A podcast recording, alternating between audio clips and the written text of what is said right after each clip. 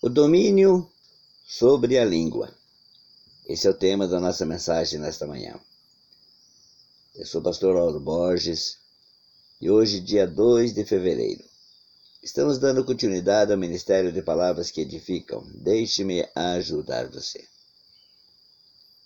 Estamos estudando a Bíblia, versículos aleatórios, e você que vai ouvir esse áudio nesta manhã, compartilhe.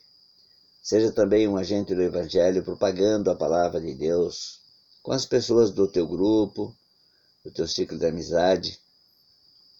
É muito importante nós proclamarmos e propagarmos o Evangelho de Jesus Cristo. Pai, muito obrigado por mais um dia na tua presença e eu oro, Senhor, nesta manhã, para a pessoa que vai ouvir esse áudio, que ela realmente compreenda essa mensagem, que entre no seu ouvido, desça para o seu coração, que ela medite na força que tem essa palavra. Que ela medite na força que tem a palavra, porque ela não volta vazia.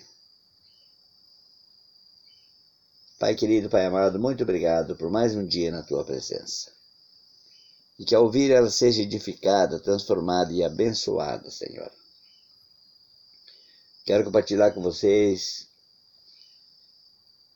uma palavra que está no livro de Tiago, capítulo 3, a partir do versículo 2, que diz assim: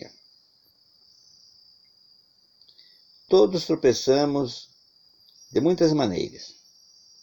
Se alguém não tropeça no falar, tal homem é perfeito, sendo também capaz de dominar todo o seu corpo. Quando colocamos freios na boca dos cavalos para que eles nos obedeçam, podemos controlar o animal todo. Tomem também como exemplo os navios. Embora sejam tão grandes e impelidos por fortes ventos, são dirigidos por um leme muito pequeno, conforme a vontade do piloto. Semelhantemente, a língua é um pequeno órgão do corpo, mas se vangloria de grandes coisas. Veja como um grande bosque é incendiado por, um simples, por uma simples fagulha. Assim também a língua é um, um fogo, é um mundo de iniquidade colocada entre os membros do nosso corpo, contamina a pessoa por inteiro. Incendeia todo o curso de sua vida, sendo ela mesma incendiada pelo inferno. Toda espécie de animais, aves e répteis e criaturas do mar doma-se e tem sido domado pela espécie humana. A língua, porém, ninguém consegue domar é um mal incontrolável, cheio de veneno mortífero. Com a língua bendizemos o Senhor e Pai, e com ela amaldiçoamos os homens feitos à semelhança de Deus. Da mesma boca procedem bênçãos e maldição. Meus irmãos, não pode ser assim. Acaso podem sair água doce e água amarga da mesma fonte? Meus irmãos, pode uma fogueira produzir uma figueira produzir azeitona e uma videira figos? Da mesma forma, uma fonte de água salgada não pode produzir água doce. E no livro de Provérbios, capítulo 18 e 21, para acrescentar, Diz assim: A língua tem poder sobre a vida e sobre a morte.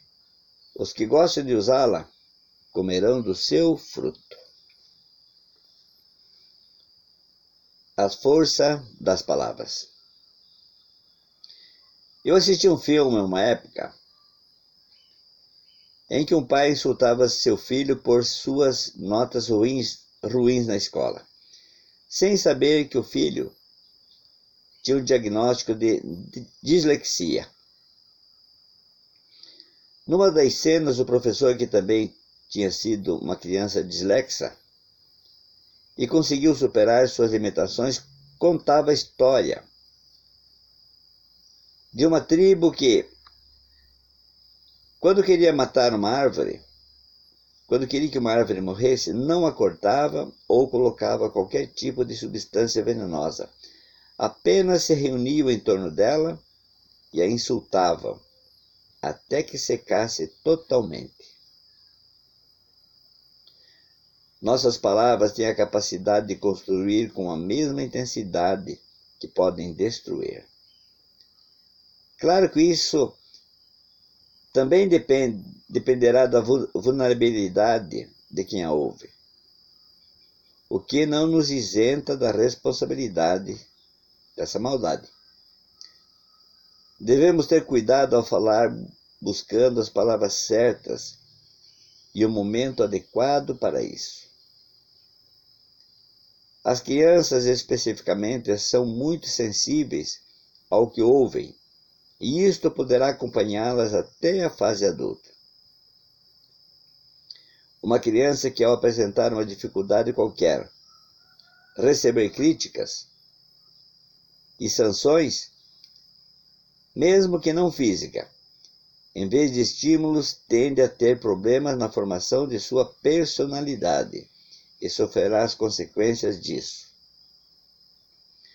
O que cada pessoa fará com aquilo que ouvir em sua infância e adolescência dependerá dos seus recursos, de suas oportunidades. Geralmente os resultados são negativos e a dor moral que acompanha a violência psicológica recebida pode determinar uma vida constantemente infeliz e empobrecida emocionalmente. Porém, querido, você que ouve essa mensagem. Há uma esperança. Se você sofreu esse tipo de violência ou praticou, saiba que Jesus Cristo pode transformar a vida de qualquer pessoa que nele crer. Somente Ele pode apagar os efeitos danoso que as pessoas causam. Deixe para trás o que os outros disseram sobre você e entregue a sua vida aos cuidados daquele que é a verdade. Por amor, ele morreu em nosso lugar, ressuscitou para dar vida eterna aos que creem. Quem vive com Deus pode perdoar as palavras já ditas e aprender a controlar-se ao falar. Palavras que edificam. Pai querido, Pai amado, muito obrigado por mais um dia na tua presença, propagando o teu evangelho. E se o Senhor permitir, amanhã estaremos aqui com mais palavras que edificam. Deixe-me ajudar você.